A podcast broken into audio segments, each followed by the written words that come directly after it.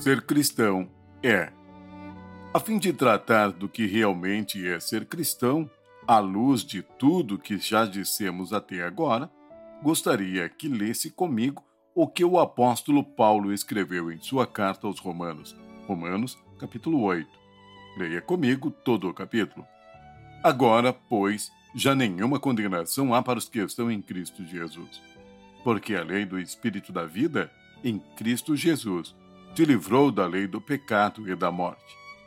Porquanto o que fora impossível à lei, no que estava enferma pela carne, isto fez Deus, enviando o seu próprio Filho em semelhança de carne pecaminosa e no tocante ao pecado, e, com efeito, condenou Deus na carne o pecado, a fim de que o preceito da lei se cumprisse em nós que não andamos segundo a carne, mas segundo o Espírito. Porque os que se inclinam para a carne cogitam das coisas da carne, mas os que se inclinam para o Espírito, das coisas do Espírito. Porque o pendor da carne dá para a morte, mas o do Espírito para a vida e paz.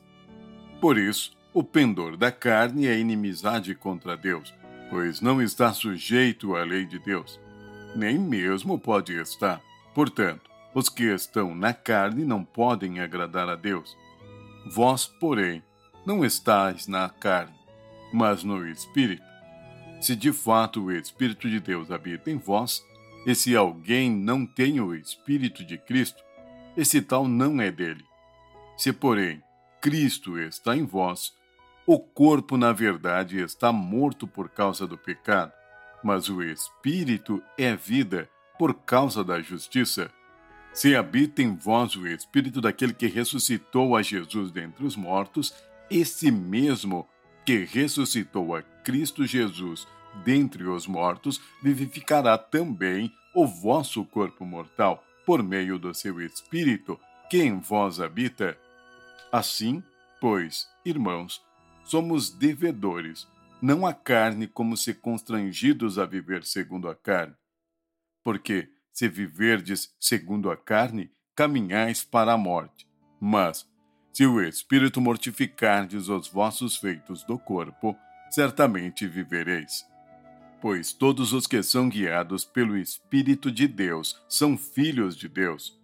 Porque não recebestes o espírito da escravidão para viverdes outra vez atemorizados, mas recebestes o espírito de adoção, baseados no qual clamamos Abba Pai. O próprio Espírito testifica com o nosso espírito que somos filhos de Deus. Ora, se somos filhos, somos também herdeiros, herdeiros de Deus e co-herdeiros com Cristo.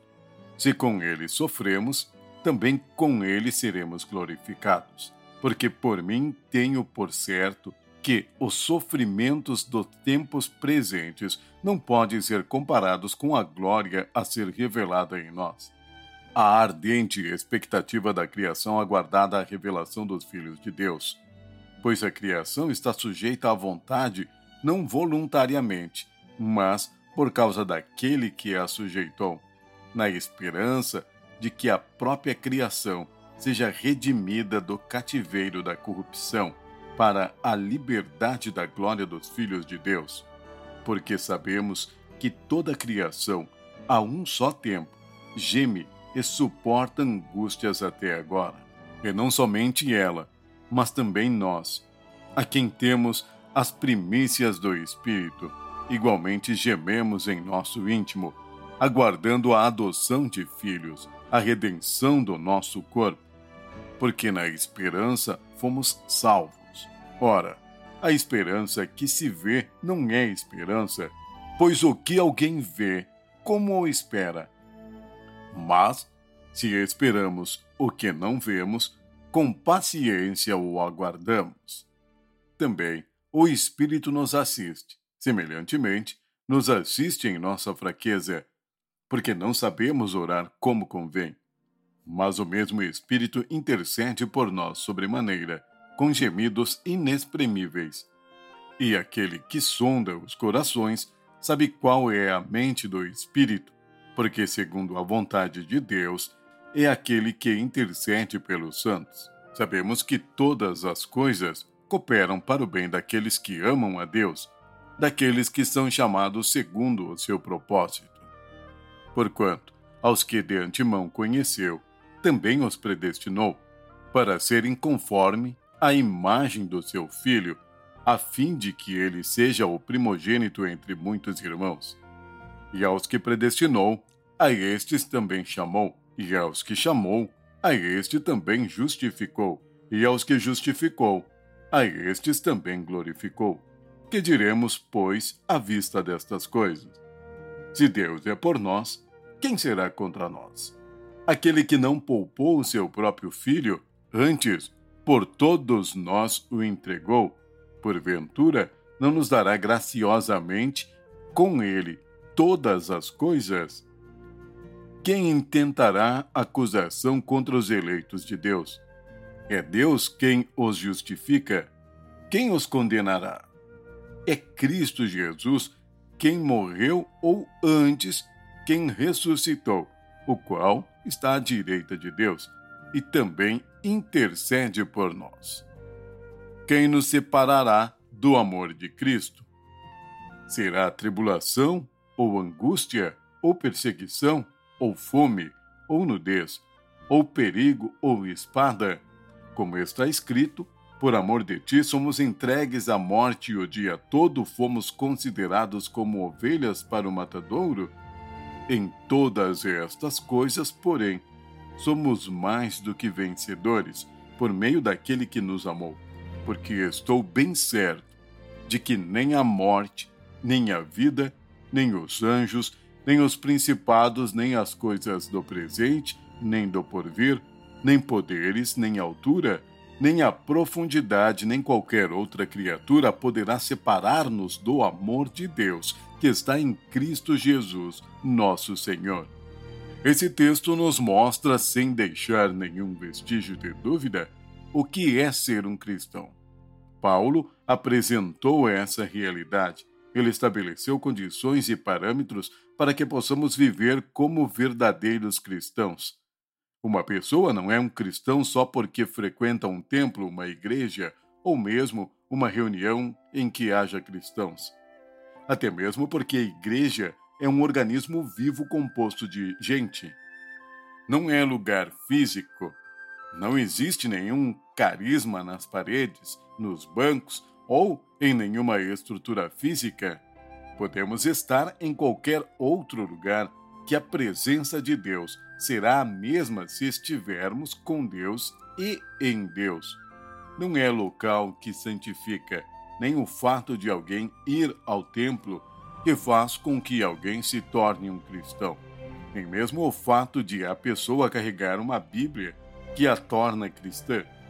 Não são os costumes ou linguajar ou determinados cacoetes evangélicos que faz de alguém um cristão ou filho de Deus. Ainda que o verdadeiro cristão deva se portar de modo digno, seja na sua forma de se vestir ou falar, podem existir pessoas que vão à igreja, têm um modo de falar semelhante ao de um cristão, são membros de igreja e até entregam o dízimo, mas não são estas coisas que irão identificá-los como cristão. Esse texto de Romanos nos mostra, de uma forma bem clara, a realidade de quem é um cristão. Em primeiro lugar, o cristão é aquele que é justificado em Cristo e por ele. O apóstolo Paulo escreveu logo no primeiro verso do capítulo 8: Agora, pois, já nenhuma condenação há para os que estão em Cristo Jesus. A primeira característica do cristão, então, é que ele é justificado de seus pecados. Não que ele não mais cometa ou vá cometer pecados, pois ainda carrega dentro de si a natureza humana decaída, herdada de primeiro homem, Adão e Eva, homem aqui no sentido genérico, homem e mulher. Mas agora, uma vez salvo em Cristo, ele tem dentro de si a divina semente do Espírito. Assim, o pecado não é mais uma realidade irrevogável, como uma sentença, mas uma escolha a ser feita, e mais que uma constante. é também, digamos, um acidente de percurso. É tão interessante que Paulo apresentou nos sete primeiros capítulos a condição do homem sem Cristo, para depois então falar da sua nova natureza em Cristo, a partir da sua obra realizada na cruz do Calvário, a obra da redenção. E a nova natureza é essa, a de livre em Cristo. Daí Paulo ter dito: agora, pois, já nenhuma condenação há para os que estão em Cristo Jesus. Para o condenado, o medo e a angústia estão estampados em seu semblante. A primeira característica do cristão é ausência de condenação, pois ele já foi justificado. Na cruz, a sua culpa foi radicalmente paga. Muitos cristãos vivem sob o peso do medo em razão da culpa e condenação espirituais. Mas o cristão salvo, redimido e justificado, ao contrário, não vive sob esse medo, medo inclusive de Deus, mas deseja ardentemente a presença do Senhor. Isso porque o problema maior da condenação já foi resolvido. Não foi resolvido por ele mesmo, mas por Jesus. Até mesmo porque, por ele mesmo, jamais conseguiria. Homem algum conseguiu. Daí Jesus ter sido enviado por Deus para nos justificar. Ou seja, a justificação é um ato declaratório de Deus. Ninguém é justo por seus próprios méritos, mas porque Deus o justificou. Está justificado porque Jesus doou seu sangue. Deus se identificou conosco na pessoa de seu filho Jesus. Jesus veio para salvar o homem, para libertar o homem. Ele veio para realizar uma obra tão gloriosa que é a obra da justificação. Ele tomou nossas vestes, nossos mulambos, e nos vestiu com vestes brancas, espiritualmente falando que são atos de justiça de Deus em nossa vida, Deus nos vê como se nós nunca tivéssemos pecado. Somos a justiça de Deus. Agora, pois, nenhuma condenação há para os que estão em Cristo Jesus. A pessoa que ainda não se converteu a Cristo tem muita dificuldade para entender esta realidade. Talvez por isso que muitos se entregam a sacrifícios de autopunição quando cometem algo, sendo que o verdadeiro cristão, ciente, sim, de seus pecados, mas também de sua condição de filho de Deus, não se martirizam, pois, mediante seu ato genuíno de arrependimento, ele confessa seus pecados, os abandona e vive agora justificado. E porque muitos não estão nesta condição de livres e libertos, salvos em Cristo, são também presas fáceis do grande acusador, Satanás. O próprio nome Satanás significa o acusador. Ele é aquele que acusa, que fica trazendo à tona o que já foi sepultado. A cruz foi uma realidade. Não é história, mas fez história na vida do cristão quando ele creu que Jesus Cristo tomou o seu lugar naquele madeiro, quando ele assumiu a sua fé e se voltou para o Senhor. A obra foi completa. Paulo assim atesta, porque a lei do Espírito da vida em Cristo Jesus te livrou da lei do pecado e da morte. Havia uma lei que antes nos dominava, que era a lei do pecado. Havia uma compulsão para o pecado como um imã que atrai um objeto de ferro. O que fez o Senhor? O Senhor quebrou esta lei. Antes da nossa conversão, o pecado nos atraía, nos chamava. O pecado era como um programa implantado em nós, a ponto de não conseguirmos nos ver livres do pecado. Mas o que aconteceu? No momento em que nos entregamos a Jesus, esta lei, que se chama pecado, que provoca a morte, foi quebrada, foi rompida. É por isso que podemos nos ver justificados como filhos do Pai um alto preço foi pago. O cristão é aquele que se vê justificado, que reconhece o preço que foi pago. Nós amamos o Senhor porque ele nos amou primeiro. O que nos leva a não pecar não é a consequência do pecado, mas porque iremos ferir aquele que mais nos ama. Jesus. A segunda característica do cristão, segundo o texto, é aquele que é um ser habitado. Ele é morada do Espírito Santo. Vejamos o que está escrito no verso 9 do capítulo 8 de Romanos.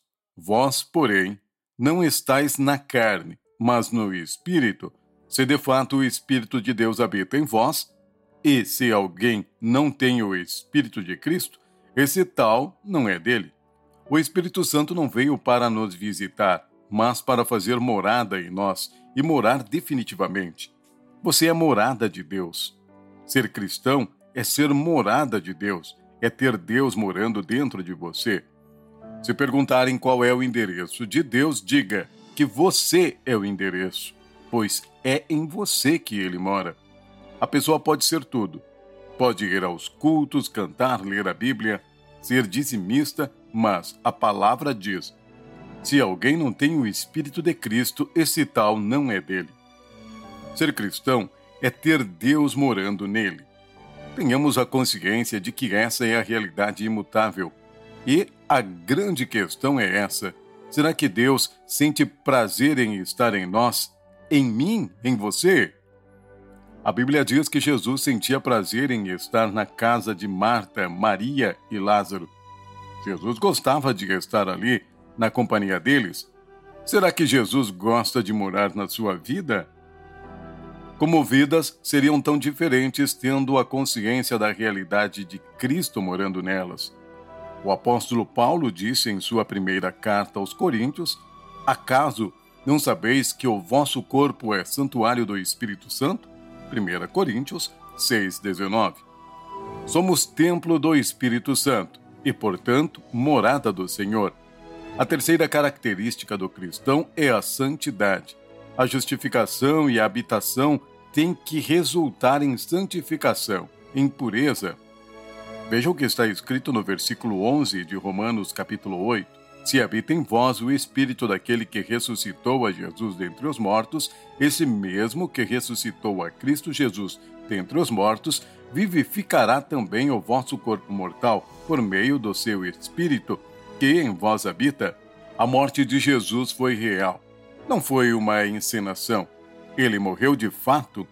Mas a história não termina aí. O Espírito do Senhor levantou a Jesus Cristo dentre os mortos, e esse mesmo Espírito que ergueu Jesus habita também em nós. Desde que tenhamos recebido a Cristo como Senhor e Salvador em nossas vidas, estávamos mortos espiritualmente. Mas o que o Senhor fez? Ele tomou o nosso lugar. Por isso, nossa antiga natureza pecaminosa e corruptível foi substituída por uma nova natureza espiritual sem mácula de modo que aquilo que é corruptível foi transformado pela incorruptibilidade, pela própria vida dele em nós. Isso se deu por meio do seu Espírito que habita em nós. E esse processo é contínuo quando a redenção atinge todas as áreas. Na questão moral, aquele que antes era mentiroso, agora fala sim, sim e não, não. Ou seja, a verdade é o seu lema de vida pelo menos assim deve ser. Antes aquele que vivia todo amarrado, cheio de complexos, vivendo sempre lá embaixo, o Espírito agora comunica vida. A palavra-chave é ressurreição. Talvez você pense de modo diferente e diga: Ah, minha vida está toda errada, eu nasci em um lugar errado, meu casamento é um desastre, meu emprego é ruim. Mas, querido, quando você passa pela ressurreição em Cristo, você começa a viver essa realidade, a vida do Senhor em você. Ser cristão é ter um corpo vivificado. É esse mesmo Espírito que ressuscitou a Cristo Jesus dentre os mortos, vivificará também o vosso corpo mortal por meio do seu Espírito que em vós habita. É o que assegura a palavra. Vivificará, ou seja, a vida transpira de seus poros, pelo modo de olhar, pelo modo de ouvir, pelo modo de falar, pelo modo de cumprimentar. Em todos os atos exala a vida. Em quarto lugar, ser cristão é ter convicção de que Deus é um Pai. Esse cristão verdadeiro não apenas teme a Deus, mas vê Deus como um pai. É o que diz o verso 15 de Romanos capítulo 8, porque não recebestes espíritos de escravidão para viverdes outra vez atemorizados, mas recebestes o espírito de adoção, baseados no qual clamamos Abba Pai. O cristão é aquele que pode dizer para Deus, Pai, Paizinho, Pai presente, Pai amigo, Pai carinhoso. Você precisa ver Deus como Pai. Quando a pessoa vê Deus apenas como aquele que cobra, que castiga, há algo de errado. Falta conhecimento, intimidade, um relacionamento significativo com o Senhor. Em quinto lugar, o cristão tem consciência de uma herança espiritual. Ele não é um mendigo na esquina da vida, um indigente na história. Ao contrário, ele tem a compreensão de que ele tem uma herança em Deus, alguém que sabe a razão da vida. O versículo 17 de Romanos capítulo 8 diz: Ora, se somos filhos, somos também herdeiros, herdeiros de Deus e co-herdeiros com Cristo. Se com ele sofremos, também com ele seremos glorificados. A nossa mentalidade tão pequena muitas vezes não entende a grandeza do que o apóstolo Paulo está dizendo. O cristão é co-herdeiro de Deus com Cristo, ou seja, o que Cristo irá herdar, nós herdamos com ele. Quantas vezes você fica só batalhando pelas coisas daqui da terra e se esquece de que é co-herdeiro com Cristo de todas as coisas celestiais? Tenha esse entendimento. Você é herdeiro de Deus. Em sexto lugar, ser cristão é aquele que assume o ônus da identificação com Cristo. Muitas vezes achamos que a nossa identificação com Cristo nos traz apenas prazer. É verdade, mas traz também sofrimento. Nós apagamos do nosso vocabulário a palavra sofrimento. Em Marcos capítulo 10, versos 29 e 30, Jesus afirmou que iremos receber aqui na terra cem vezes mais campos, pai, mãe, irmãos, dinheiro. Mas, no fim do verso 30, ele diz: e perseguições. Em Romanos, capítulo 8, versículo 17, a palavra final é: Se com ele sofremos, também com ele seremos glorificados. Quando você desiste do seu emprego por causa da sua fidelidade a Deus, quando você sofre, quando você não abre mão da verdade na sua vida, não permite a corrupção, pode ser que por tudo isso você venha sofrer o abandono, ser deixado de lado, e isso pode acontecer até mesmo entre a própria família. Talvez você esteja carregando um peso tão grande por causa da sua integridade, por causa da sua fé. Não é um sofrimento que vem como consequência de um erro de nossa parte, mas um sofrimento por causa da nossa identificação com Cristo. Quantas vezes você experimenta o sofrimento?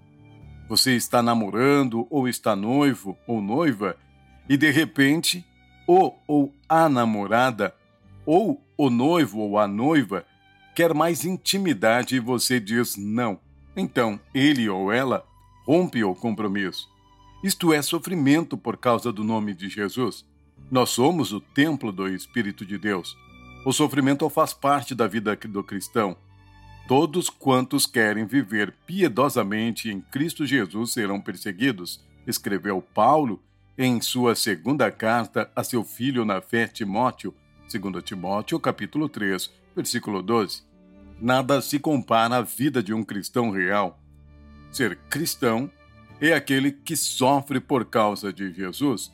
Não é o que provoca o sofrimento, mas o que sofre como resultado da sua integridade, da sua fé em Cristo Jesus. Apesar do sofrimento e das lutas, há um tesouro um tremendo tesouro.